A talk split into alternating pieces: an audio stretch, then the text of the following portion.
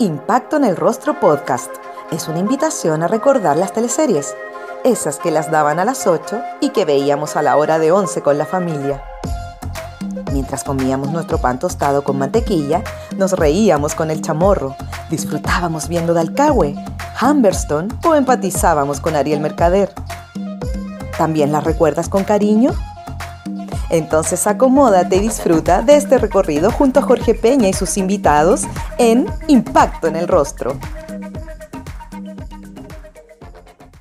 El teatro me ayudó muchísimo, muchísimo en, mi experiencia personal de vida, desde vencer timidez hasta, hasta cosas internas, procesos internos eh, complejos que estaba viviendo. El teatro fue un gran apoyo eh, emocional yo recuerdo esa etapa de mucha creatividad, mucha inspiración, mucha unión. Era un juego, era entretenido, era lúdico, era, era, eh, eh, era con muchas ganas y mucha pasión, como te decía. Entonces no, no había nada que, que me costara. Claro, me costaba como entender el rigor cuando de repente como para una, no sé, eh, una clase de química que no me apasionaba, no, no, no, sentía ese rigor, entonces esto era como que ya, hay que ser riguroso, hay que ensayar, y hay que ensayar un sábado a la mañana, y ese training fue como, ok, ok, y me fui sumando y después como, claro, era, era necesario y entendía que era, era parte del proceso y que era muy necesario y que se lograban muchas cosas con eso. Carolina, cuando le comunicaste a tu familia que te querías dedicar al teatro, ¿qué, qué te dijeron? Ya sabían que la mano iba por ahí y mi padre, como buen doctor, se, se asustó un poco, pero yo me acuerdo que tenía, no, no sé, 16, 17 años y era eh, como bien parada y le dije, papá, me voy a dedicar a esto. Me dijo, pero ¿cómo? ¿No quieres hacer un, curso aparte de otra cosa? Tranquilo, me va a ir bien. Así con una convicción que jamás he tenido, como que no sé dónde saqué esa convicción. Dije, tranquilo, porque yo sé que me va a ir bien en esto y es lo que me gusta y lo voy a hacer bien. Y claro, en el colegio no era una gran alumna, no tenía promedio fantástico, entonces como que me creyó, como que dijo, ok, aquí le gusta. Y, mi mamá me apoyó también, los dos me apoyaron muchísimo, pero, pero claro, que la mano sabían que la mano venía por ahí. El colegio mismo me dio herramientas también, tuve la, suerte, la fortuna, el privilegio, como quieran llamarlo, que, que me entregó excelentes herramientas, donde tenía una profesora de biología que sabía que me gustaba y me, y me enseñaba a través de la actuación. O sea, me hacía actuar, hacía, ya, ¿le gusta a usted actuar? Entonces explíquenos a través de la actuación cómo se produce la fecundación, por ejemplo. Entonces, todo eso se fue desarrollando desde chica, entonces siento que mi carrera partió desde, desde ahí. Que todavía me ha costado un poco incorporar esta, esta plataforma porque para mí el teatro es como, eh, se vive la experiencia, ¿cierto? Es distinto verlo a través de esta plataforma. Entonces, sí, eh, eh, es cierto que Cenix es una plataforma muy rica en contenido y hay que empezar a sacarle partido. Así como Onda Media, que uno puede ver distintos documentales y películas, yo creo que también es, eh, Cenix es, eso, como que está lleno de cosas interesantes para ver y, y sacarle el jugo, ya que no se puede uno eh, ver, o sea, claro, participar físicamente y verlo físicamente, eh, es necesario adaptarse a estos tiempos, no, no queda otra. Carolina Barleta nos acompaña en este capítulo. La actriz, que también se ha desempeñado como locutora radial, hizo su debut en televisión en Algo está cambiando. ¿Quieren saber cómo llegó Carola a la producción de Mega? Sí, hice un casting, incluso había hecho un casting antes y, no había quedado. Y después ese año, Oscar Rodríguez me había llamado para Fuera de Control para hacer un personaje chiquitito y después también había quedado al mismo tiempo, entonces tuve que elegir entre algo un poco más grande o eso chiquitito con Oscar Rodríguez o si no estar en algo está cambiando con, con Herbal. Y elegí estar ahí, me, me, gustó y ahí empecé un camino de estudiar y, trabajar al mismo tiempo. ¿Tu personaje con quién se relacionaba en esa teleserie? Daniel Alcaíno. Yo gozaba mucho con Daniel Alcaíno, lo había visto mucho en teatro y, y la es que eh, admiración total. Y claro, y siempre fue súper acogedor conmigo. Era un elenco súper acogedor, muy unido, eh, muy, muy grato de trabajar, muy bonito. ¿Y cómo lo hiciste con, con tus estudios, grabando y estudiando? Lo porque era un personaje chiquitito. Entonces podía, podía, no sé cómo lo logré, pero lo hice. Y lo hice y fue muy bonito, me gustó. Fue una buena experiencia y grata estaba súper protegida y me acuerdo que habían, ah, por tú, la Berta La Sala, estaba también, habían actores y actrices que, la Paula Charim, que fue como mi madrina, eh, con ella yo como que me, me, apoyé mucho y bueno, después seguimos una, después nos volvimos a encontrar en otra teleserie y ahí pudimos eh, tener una relación de amistad mucho más cercana. Eh, pero me acuerdo que yo me, me, me apoyé muchísimo en ella. También estaba Carolina Fadich en este elenco. Fadich, sí, sí, me acuerdo haber eh, compartido con ella. Era, era una actriz muy... Tenía rojo, me gusta, tenía, tenía autenticidad, me gustaba su, su autenticidad. Era muy, muy linda. Pero yo ya de, más chica veía teleseries, después ya cuando grande no tenía tiempo, ya cuando estaba estudiando en la universidad no, no tenía tiempo y, y ahí como que las perdí, las teleseries. Pero cuando más chica sí las veía, veía mucha teleserie extranjera, consumía teleserie venezolana, me acuerdo cuando chica, eh, mexicana, inventaba historias, yo también tenía un mundo de fantasía bastante eh, amplio y me gustaba imaginar una historia y veía historias, películas. Eh, teatro ya fui un poquito más de grande. La Negra Esther fue la obra de teatro que me marcó y que me acuerdo que la fui a ver al Cerro, el Cerro Santa Lucía y después había como un, encuentro con los actores y ahí, ahí yo dije, esto es, aquí yo quiero estar, este es mi, mi, mi lugar y mi mundo. Así que ahí fue como que me decidí con la negra Esther. En Machos, Carolina fue Kiara Salazar, una joven que luchaba por el amor del menor de los mercader. ¿Te acuerdas del triángulo amoroso entre Antonio, Madonna y Kiara? Claro, era primera vez que había tanta popularidad en una teleserie para mí y, lo noté al tiro. En el People Meter de la calle le llamo. Ese es el People Meter que vale para mí. El People Meter que, eh, hablan todos, no, no, para mí no vale. El de la calle. Y cuando estaba en la calle y me decían, oh, la Kiara, la... y ahí empecé a sentir una verdadera popularidad que me llamó la atención. Pero te digo honestamente, nunca me sentí como, wow, como arriba de la pelota y aquí viene la, la Kiara, no, no fue ese el cambio, sino que me impresionaba cómo uno podía llegar a tantas personas, como ahí dimensioné lo que significaba trabajar en televisión, era como, como que mm, como que realmente lo pude dimensionar y, me, me asombró muchísimo. No hubo nada desagradable que me haya molestado, que me hayan invadido, eh, siempre como que he sido súper reservada con, con, mi vida, eh, no, nunca sentí algo tan, tan avasallador en ese sentido, como, como invasivo, para nada. Fue, fue súper grato, nos estábamos pasando bien, mm, sentía que la teleserie le iba bien, entonces estábamos todos contentos, el trabajo en equipo.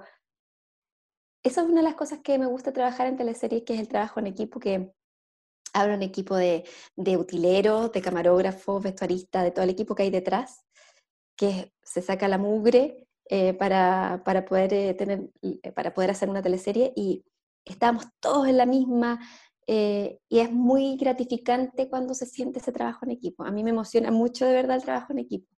Es una de las cosas que más me gusta cuando, cuando hago una obra de teatro, cuando hago una teleserie o cuando he podido participar en cine es esa unión, esa cofradía, y por esos meses cortos, tan intensos, donde, donde hay relaciones maravillosas y después nos dejamos de ver y claro, el tiempo de repente nos une, de repente no. Pero fue muy bonito, recuerdo con mucho aprecio esa etapa de mi vida, muy bonita, muy enriquecedora. Había más presupuesto, entonces nos quedamos en Viña, viajábamos y, era entretenido, pues se podía hacer eso.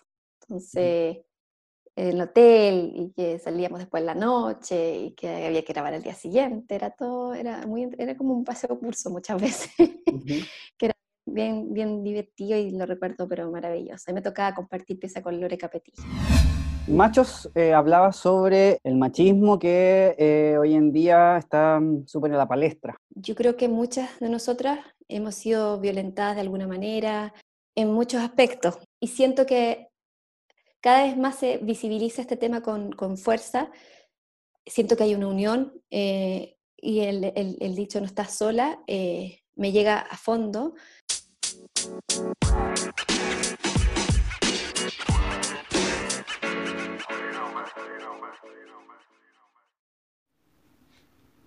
Único es el primer concentrado de fruta 100% natural para que puedas preparar agua saborizada, rica y saludable. Es para toda la familia. Encuéntranos en supermercados Jumbo, Tremus, Alfri y Tienda Granata. Y si sigues nuestras redes sociales en Instagram y Facebook como único-chile, estarás participando por un pack de aguas saborizadas. Único, la revolución en la hidratación saludable.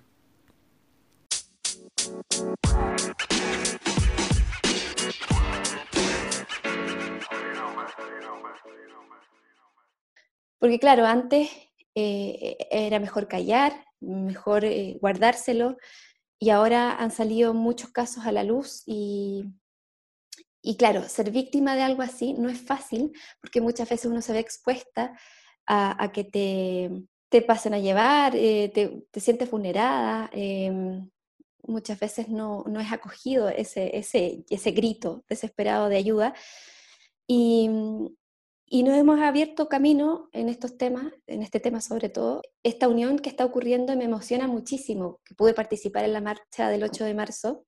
Si bien yo no soy una activista, no, no soy una vocera de nada, pero sí lo siento profundamente, porque siento que el cambio que estamos viviendo hoy en día es sumamente necesario. Eh, en muchos aspectos, eh, si bien este, el feminismo ha abierto muchas, muchos caminos, sobre todo hoy en día, porque necesitamos abrir conciencias en muchos aspectos eh, sociales, culturales, pero hay mucho que seguir aprendiendo, hay mucho que seguir creciendo y, ser consciente, sobre todo en mi trabajo, que, que, hoy en día antes era, naturalizábamos muchas cosas, ¿cierto? El mismo caso de que yo trabajé con Herbal, uno naturalizaba ciertas conductas de él que no eran correctas. Y después cuando se empezó a visibilizar casos de, víctimas que, que, por supuesto, alzar la voz es sumamente difícil porque te ves expuesta, te critican, te juician sin saber tanto también. Es muy, es muy valiente, hay que ser muy valiente para poder hablar. Y, y claro, ahí uno se da cuenta de muchas cosas que uno dejó pasar. Y ahí digo, ¿qué hago yo ahora para poder reparar eso también, para poder ser más consciente? Y, siento que ahora hay mucho más eh, apoyo, herramientas para poder visibilizar esos temas y no naturalizarlos más, pero hay que hacerlos conscientes. O sea, yo, yo, me considero una persona cada día más consciente y por supuesto no ha, no ha costado muchísimo abrirnos paso, pero yo creo que vamos muy bien encaminadas. Hay mucho que construir todavía, pero, pero se ha construido y deconstruido bastante también. Tengo la sensación, no sé, corrígeme, que este año se hizo mayor énfasis o se, se, remarcó más el llamado a que solo fueran las mujeres ese día a marchar, ¿cierto? También siento que los hombres tienen que ah, empezar también a ser conscientes de muchas cosas y, incorporarnos. O sea, no, mm, yo no soy de, de, de, de excluirlos para nada. Al contrario, siento que es sumamente importante desde ahí, desde, eh, eh, no sé, de repente el hombre dice, no, no quiero sentir esto porque me quita tiempo y tengo que producir más. Desde esos pequeños actos de decir, ¿sabes qué? Me estoy haciendo cargo y, estoy siendo consciente de mis sentimientos. Desde eso, desde la educación que le estamos dando a nuestros hijos también.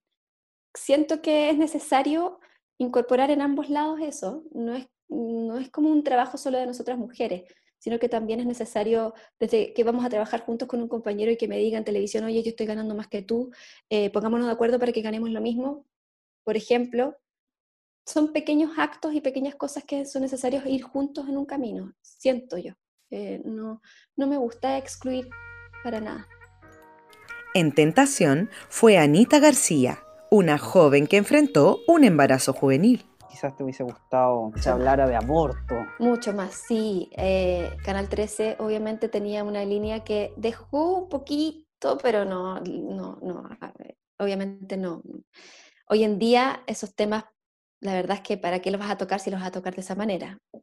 Antiguamente, claro, se dejaba pasar, y, pero hoy en día es necesario eh, eh, y ya, ya es como, como que es muy antiguo no, no tocarlos, como, como taparlo no, va con uno, no, no te hace sentido. ¿Para qué lo vas a decir y lo vas a hablar si lo vas a hablar de esa manera? ¿Me entiendes? Entonces, como que, claro, yo era más chica y uno como que, mm, nunca traté de, imponer como decir, este texto, que, malo y cambiémoslo, sino que tratar de contar la historia de la mejor manera.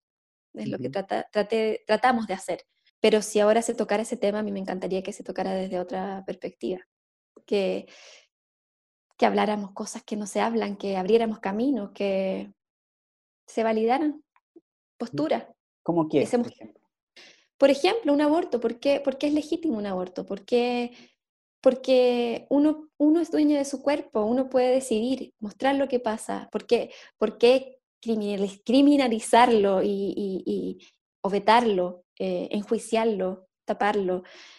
No sé, siento que en ese sentido nos han hecho mucho daño como, como crecer con la culpa, eh, de no ser libres de nuestros actos, de poder nosotros decidir por y para nosotros y, hacernos responsables de nuestras decisiones. O sea, si yo tomo una decisión, es mi responsabilidad. Y es lo que yo trato por lo menos acá con mi hija, que soy madre de una niña de tres años. Cuando me veo enfrentada, cuando le tengo que hacer entender algo, desde chica decirle, mira, tú eres responsable de tu acto. Si tú haces eso, tú vas a sufrir las consecuencias, asúmelas. Entonces yo siento que, que, claro, yo soy dueña de mi cuerpo, de mi vida, y no tengo por qué aceptar que otros ah, decidan por mí o me enjuicien porque yo tomé una decisión. Es sumamente personal esa decisión. En la exitosa Gatas y Tuercas, Carolina fue Olivia Ulloa, una tímida mujer que comenzó a conducir por casualidad un programa de radio llamado En la senda de Miranda, en donde le aconsejaba a las mujeres que se alejen de hombres que las hacen sufrir. ¿Se acuerdan de su historia de amor con Joaquín? Maravillosa, muy bonito. Me pasa que que recuerdo esas, esas teleseries de Canal 13 con mucho afecto, como te digo, por el trabajo en equipo que se hacía, como eso extraño muchísimo. De hecho, cuando después me fui de Canal 13, fui a, otros, a, indagar por otros canales y después volvía de repente a saludar. Era tanto el cariño que iba por los pasillos y saludaba que al utilero, que a la, a la vestuarista, que a la peluquera, que a la... Como que era, como que fue mi casa durante tanto tiempo. Entonces recuerdo esos años con mucho, mucho cariño, muy trabajado, porque claro, los horarios eran mucho más, eh, no eran tan acotados como ahora. Entonces de repente, hoy nos tenemos que quedar hasta las 9 de la noche porque no alcanzamos la escena. Era pero claro, ahí era una joven y soltera y feliz, entonces uno le daba nomás, pero... Pero era... está más regulado los horarios, ¿no? Y ahora sí está más regulado. Sí, dentro de, sí, está más regulado, sí. Ahora ha cambiado mucho todo, pero ahora, claro, las productoras se hacen cargo de las producciones, entonces no es un canal y es distinto también. Se han ganado y se han perdido cosas. ¿Y qué, eh se ha ganado y qué se ha perdido? A ver, se perdió, eh, ¿sabes lo que se ha perdido? Que yo valoro mucho cuando existe, por ejemplo, un equipo que que va haciendo una teleserie y después descansa, después hace otro equipo, eh, otra teleserie después se va rotando, pero hay un trabajo que uno ya conoce el trabajo, cómo funciona tu productora, cómo funciona el utilero, entonces ese trabajo en equipo se hace mucho más llevable y fácil. Entonces, no sé si me explico, como que cada eh, parte hace bien su trabajo. No hay nadie que está aprendiendo, que está empezando, como que esa estructura funciona. Es como una maquinita, y todas las estructuras van funcionando. Por ejemplo, me tocó participar en otra teleserie ahora, en, no me voy a adelantar en el tiempo, en, en las Gemelas, que fue con una productora. Y claro, ahí sin desmerecer, sin descalificar, pero claro, todos hemos aprendido alguna vez, pero de repente habían productores que estaban aprendiendo, entonces el trabajo no era tan, tan eficiente y, y uno como que se empieza a desesperar. Entonces, quizás ahí no mostré mi mejor cara, porque uno dice, claro, pero ¿por qué no funciona esto? ¿Por qué estamos atrasados en esto? ¿Por qué, por qué Porque uno siempre ha visto cómo ha funcionado de otra manera las cosas. Entonces, uno también exige ese profesionalismo y esa, esa dedicación. Y, porque, claro, hacer teleseries es, es como, le dicen que es una fábrica de salchicha, pero yo lo valoro muchísimo porque es un training maravilloso, eh, pero hay que tener un ritmo. Se graban muchas escenas al día, y cuando las piezas de ese engranaje empiezan a fallar, se hace tedioso, es difícil. ¿Y qué, ¿y, qué se ganó con, con estas productoras? No sé, yo creo que lo ven como lamentablemente lo que se transformó la televisión de un tiempo a esta parte en números. yo creo que lo que se ganó es para, para los números, no para nosotros, no en calidad de trabajo ni en calidad humana. Eh, se ganó eficiencia y en menos presupuesto quizás. Yo creo que ese es el, el tema.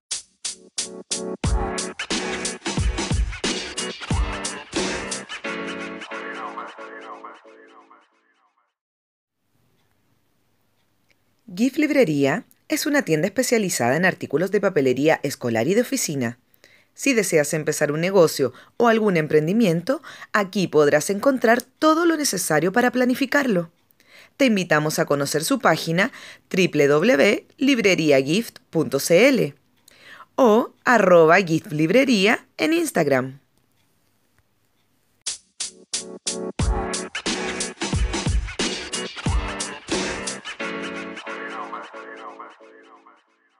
Y lamentablemente se transformó en eso, la televisión hoy en día, o la, como el rating. El rating es lo que mandan y la gente que, yo, yo, escuché la otra vez a la Malucha Pinto decir que antes la gente que estaba en televisión sabía de televisión y ahora la gente que está en televisión sabe de negocios.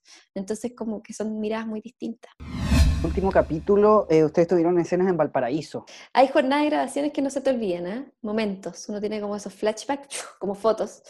Y sí, me acuerdo perfecto de esa jornada, me acuerdo de un chascarro que pasó, eh, me, acuerdo, me acuerdo de que fuimos un equipo reducido, me acuerdo de ese momento bonito, que se creó algo muy bonito.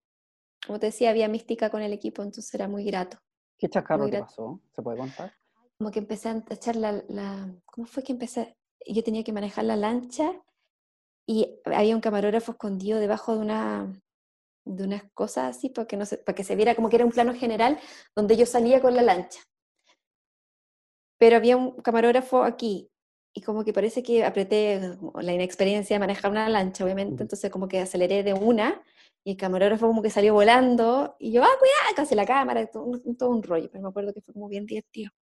Y tiene unos grabatos, fue como gracioso el momento. Son momentos que como que si te lo describo no va a ser divertido, pero si uno lo ve es más divertido, yo creo. Recuerdo que que fuimos tempranito para aprovechar el día, la grabación, uno sale bien temprano de acá. Se grabaron las escenas, me tuve que tirar al agua. Sí, ¿no? al agua, no? No, nada. No, nunca he tenido ningún miedo ni nada. Una vez me pasó grabando una serie para TVN que estábamos con Bastián Bodenhofer. Era un cuento chileno y me acuerdo que yo estaba en un caballo y el caballo empezamos a galopar, me metieron a clases de, de equitación y todo y el caballo empezó a galopar, a galopar, y, y, y, como que se volvió loco, y empezó a andar así, a galopar, a galopar, a galopar, y, y me empieza como a botar para el lado, pero a, todo, pero a toda velocidad, y yo digo, esto no me la gana, porque ella me veía parapléjica, no sé, una cosa espantosa, así como tiran el suelo, y me agarré de la fuerza que no sé dónde saqué, y, y tomé la rienda, y así, y después la, y, ahí la pude tomar a, a la yegua, parece que era. Y ¡fum! Y ahí todo, todo el equipo, ¡bravo! Porque fue como heroico, fue maravilloso ese momento, no lo voy a olvidar más. Como que dije, si me la pude con un caballo, me la puedo siempre. Fue como, esa es la actitud. Carolina, y volviendo a esta escena de gatas y tuercas, bueno, a la teleserie le fue bastante bien en sintonía, ¿cierto? Le ganó a Versus. Sí, tenía magia.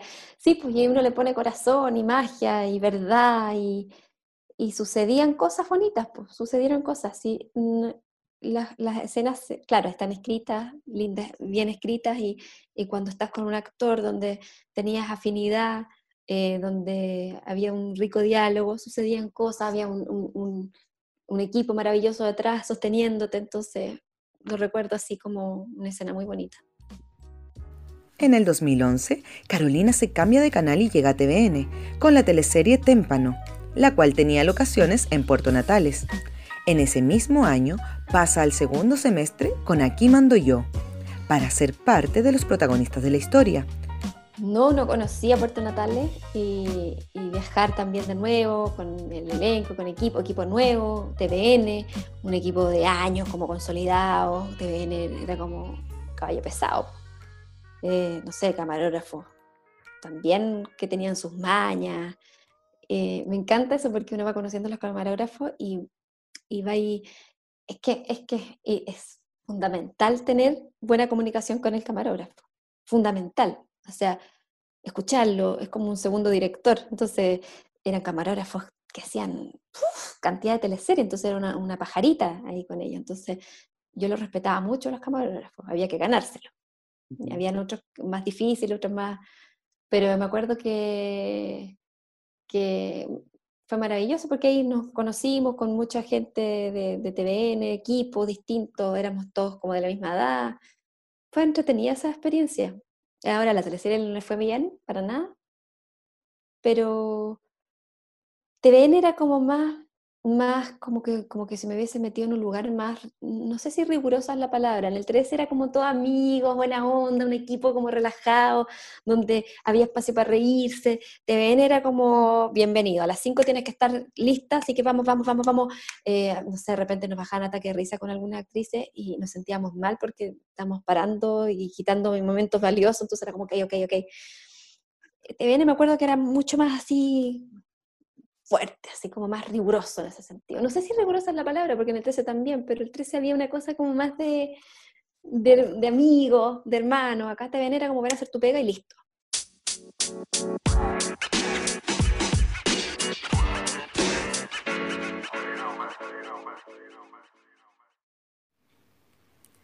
Ahora que pasas más en casa, ¿no te dan ganas de remodelar y dar un aire nuevo a tu hogar?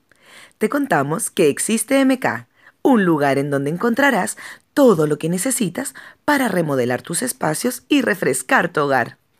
Encontrarás porcelanatos, cerámicas, pisos flotantes, muebles de baño, lavaplatos, griferías y un sinfín de productos que le darán a tu casa un toque de diseño y un sello único. Para más información, puedes visitar su página web www.mk.cl o su cuenta de Instagram arroba mktienda y arroba mktienda-outlet.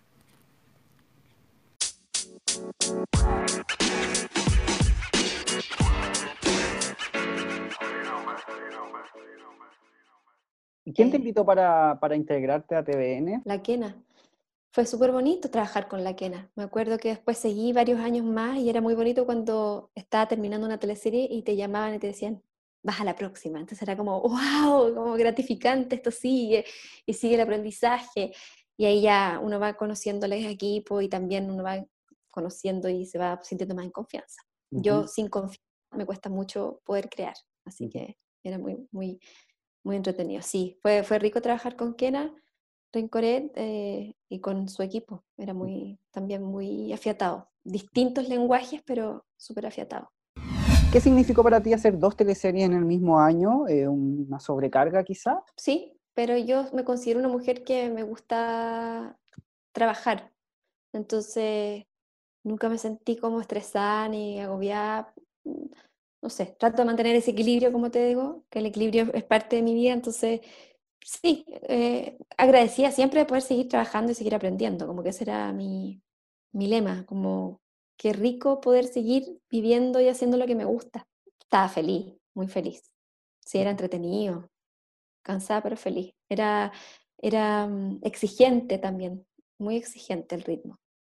Pero tengo una capacidad de trabajo bastante grande, como que soy súper trabajólica. Por eso agradezco este tiempo de no tener tanto trabajo, porque ha sido disfrutar desde otra manera. Carolina, y de aquí sale la famosa chalabota. Rodrigo Bastías, y fue la genialidad de su equipo. Y me acuerdo cuando leímos esa escena, ya eran, no nos cagamos la risa, nos meamos de la risa, ya era demasiado divertida, entonces ahí lo hicimos con la mano, una excelente compañera también. Eh, y, sí, pues ahí quedó, quedó en el inconsciente colectivo la, la chalabota. Es que la chalabota, pues ¿quién tiene chalabota? Como eso. Es divertido. Sí, ahí quedó esa escena, pues hasta el día de hoy me la recuerdan y, la siguen recordando y por ahí me aparece siempre la chalabota. Y sí, pues esa teleserie donde decía ese personaje que no son personajes tan fáciles de hacer, como que eh, la amiga, donde tú no cuentas tanto una historia del personaje, sino que es solo en función de otro personaje y uno está, ahí tiene que ponerse al servicio de y contar la historia lo, lo mejor que uno pueda esta teleserie partió eh, en un momento difícil para TVN porque había muerto Felipe Camiroaga.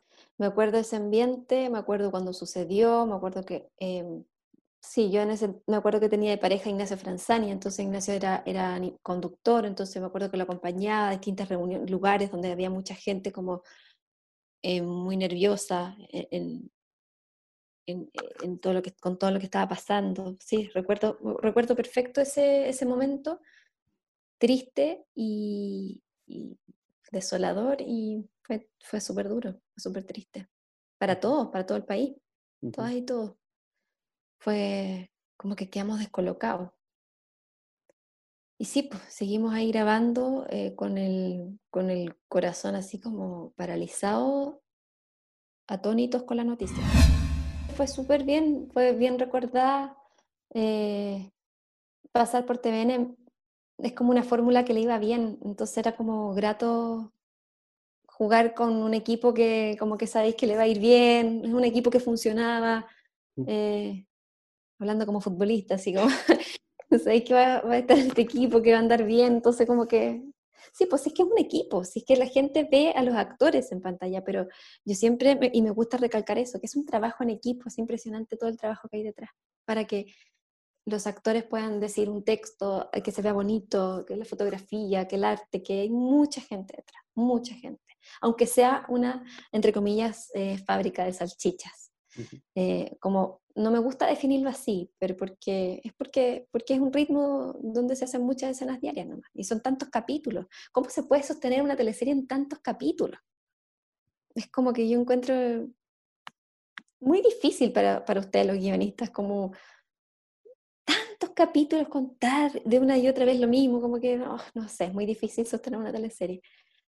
Por eso es un género que yo yo valoro muchísimo en muchas cosas, como, como el training que da. No, a mí no me gusta cuando se miran menos, como al principio los actores jóvenes como ah, así tele, como que heavy, que mal. Yo valoro muchísimo este trabajo, la teleserie las valoro muchísimo. Si bien tiene cosas malas que como que envician un poco los actores para que como que muchas veces te hacen actuar mal, como pon cara de impresión, eso no es como actúa que estás enojada, como que muchas veces pasa eso, pero... Impacto en el rostro. Impacto en el rostro, es que es muy genial tu nombre, impacto en el rostro. Eh, pero, pero valoro mucho yo este género, yo, ha sido un, un gran aprendizaje, pero también siento que me gusta explorar otros otros lugares también. Ya, ya como que uno siente que no es como suficiente, no voy a hacer más teleseries, no, no lo voy a decir. Me gusta hacer teleseries, pero me gusta también explorar otros, otros lugares donde uno puede mm, incorporar otros lenguajes para contar una historia.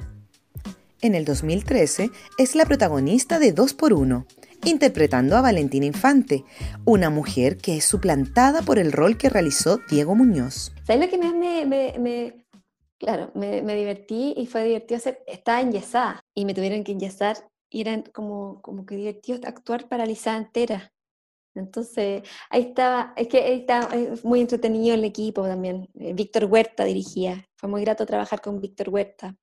Y es que ahí recuerdo buenos directores, buena onda. Sí, sí, era divertido también. Carolina, y esta teleserie también eh, tenía la particularidad que no se grababa en set.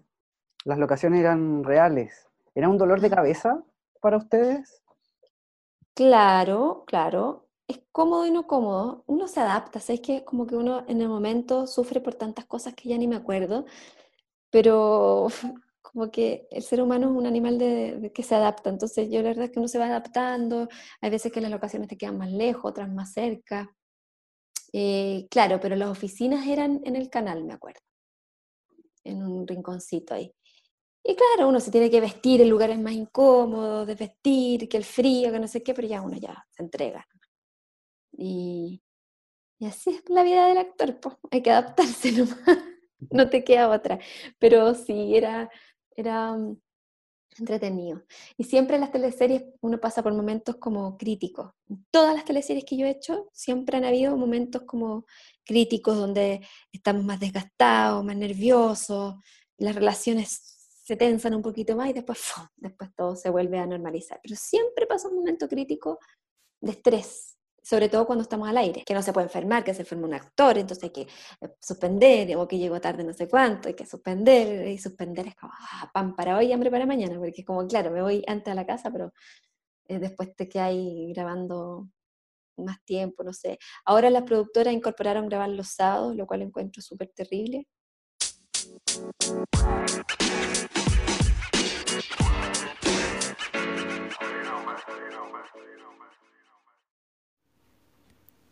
Yasai Vegan Sushi es un negocio familiar que se dedica a la alimentación 100% vegana.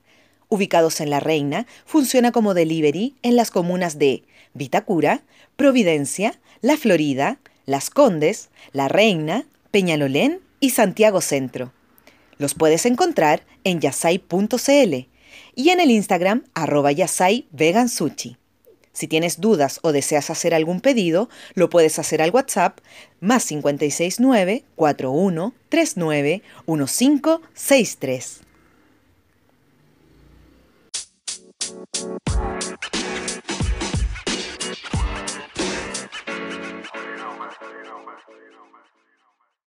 Porque, porque también uno tiene vida, tiene familia, no sé, pues como que...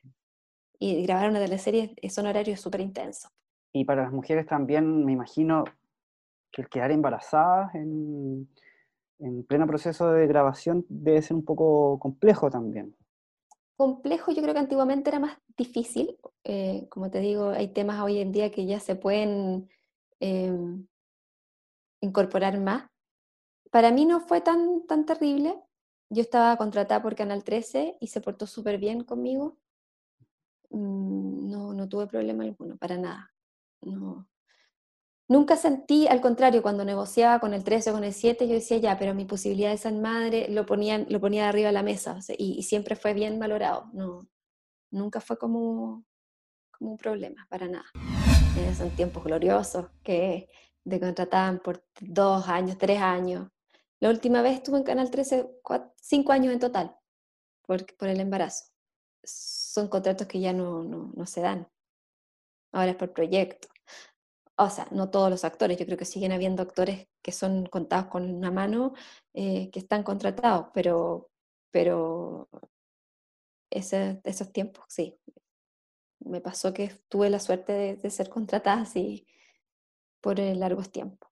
Estar contratado por varios años eh, evidentemente trae em, beneficios, ventajas, tranquilidad, pero ¿qué, qué desventajas tenían estos contratos tan largos? Claro, en el fondo me presentaban un proyecto, una película, muchas veces tengo que decir que no porque, porque no se podía, porque, porque no me dejaban. Eh, habían otros proyectos de series, de cositas chicas, tampoco, porque pertenecía al canal.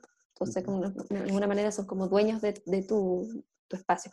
O de repente, no sé, me tocó la suerte de poder hacer talleres de actuación, fui a San Antonio de los Baños y, tuve que hacer coincidir justo, la, me coincidió perfecto, pero me tuve que volver un pelín antes porque ya empezaba a hacer otra teleserie. La tercera salió que hay, hay una posibilidad de hacer una segunda parte de Gemelas. Sí, pero parece que está difícil. Hubo como una intención, pero parece que está difícil. No sé. Esto de la pandemia yo creo que limita muchas cosas. Entonces, una intención, un, un, espíritu ahí romántico de seguir con la segunda patita, como el impulso, ya gracias a que toda la gente que la vio estaba súper entusiasmada y como que parece que fue un suspiro nada más. Solo un suspiro, pero a ti en lo personal te gustaría una segunda parte? Feliz, feliz, feliz, feliz. Me encanta, me encanta, me encanta lo que pasó con esa historia, eh, con los compañeros, como que siento que, que feliz, si se da, me encanta. No, me encanta, es un, universo que siempre ha estado conmigo porque mi mamá lee el tarot, siempre me lo he leído, bueno, tengo un suegro que lee el tarot, pero como que me gusta mucho la astrología, por ejemplo, yo soy Pisces, eh, ascendente Libra, Luna en Pisces, Venus en Pisces, la, pisciana me acerca muchísimo a estos temas, me considero una persona tremendamente intuitiva, una persona muy perceptiva, muy sensible, eh, por eso a mí lo, amoroso me hace más sentido que, lo más confrontacional, ¿me entiendes? Como que soy más, más contenedora. Y, sí, pues me he acercado más a ese tema. Yo creo que de vieja voy a ser una gran tarotista. Todavía me falta, me falta cuerpo para eso. ¿Y tú también sacas la, carta astral? No, pero estoy aprendiendo muchísimo. Y muchos, muchos podcasts. No sé, ahora me dio por eh, tejer eh, y empiezo a escuchar eh, muchas, para entender la astrología, porque es bien enredada, entonces escucho, escucho, escucho astrólogos muy interesantes, me metí a un taller de astrología, entonces hay audios que uno empieza como a, ya por osmosis a empermearse, como a ponerse ya con, como empaparse de, de, información que, que, de repente es información más dura, pero es entretenido. Me hace mucho sentido, o sea, siento que si todos en un grupo de trabajo conociéramos nuestras, nuestros cartas astrales, no le pediríamos peras al olmo. O sea, digo, pucha, ¿por qué este, este no sé cuánto no, no me dice esto? Porque no, no tiene, le falta agua. Entonces uno entiende. Entonces, ¿cómo buscar un poquito entender al otro? Como que me gusta esa sensación de, de empatía en el fondo de, de, entender al otro y saber qué pasa por el otro, por qué actúa de esa manera. siempre me ha gustado mucho. Cuando conozco a gente, personas, eh, me gusta conversar, entenderlas, meterme en su mundo, preguntar. Soy súper preguntona. Estamos viviendo tiempos muy, complejos eh, y muy difíciles. Y estamos adaptándonos todos día a día, adaptándonos a nuevas plataformas, a nuevos trabajos, a nuevas formas de reinventarnos, eh, como personas, como profesionales. Así que es como un desafío constante. Ha sido difícil, pero... Y el, claro, y el rubro artístico se ha visto afectado y ha sido también está como muy, muy, muy expuesto y vulnerado, como que, no, como que está desprotegido y te ves como que, que, lástima vivir en una realidad donde estamos tantos desprotegidos. Y no solo nosotros, yo como que me da un poco de, no de, no de pudor, sí, no, también somos seres humanos que estamos y ciudadanos que necesitamos también, pero hay gente mucho más desprotegida que necesita mayor atención en este momento y es mucho más urgente. Hay gente muriendo de hambre. Eh, y eso para mí, siento que esto no puede pasar. Hace mucho tiempo que eso no se venía escuchando, muriendo de hambre. Entonces eso no, no se puede permitir. Entonces cuando uno dice, sí, se ha visto el mundo artístico, distintos mundos, sí, pero, pero es, es, todo un país, mucha gente, estamos adaptándonos día a día a, esta, a, estas circunstancias que estamos viviendo.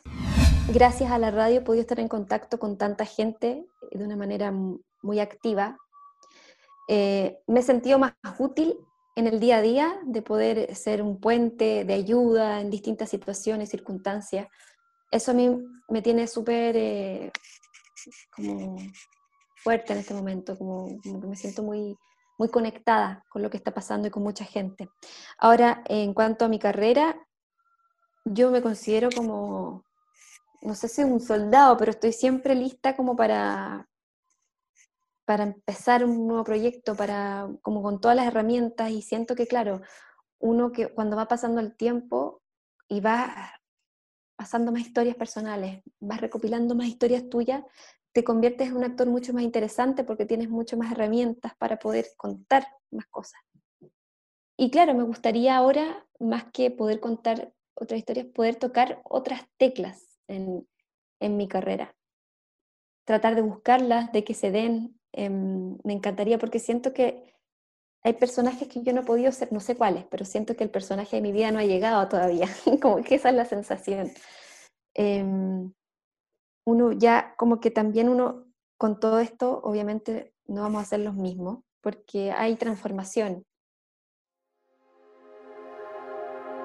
Impacto en el Rostro Podcast es una invitación a recordar las teleseries esas que las daban a las 8 y que veíamos a la hora de 11 con la familia. Mientras comíamos nuestro pan tostado con mantequilla, nos reíamos con el chamorro, disfrutábamos viendo Dalcahue, Humberstone o empatizábamos con Ariel Mercader. ¿También las recuerdas con cariño? Entonces acomódate y disfruta de este recorrido junto a Jorge Peña y sus invitados en Impacto en el Rostro.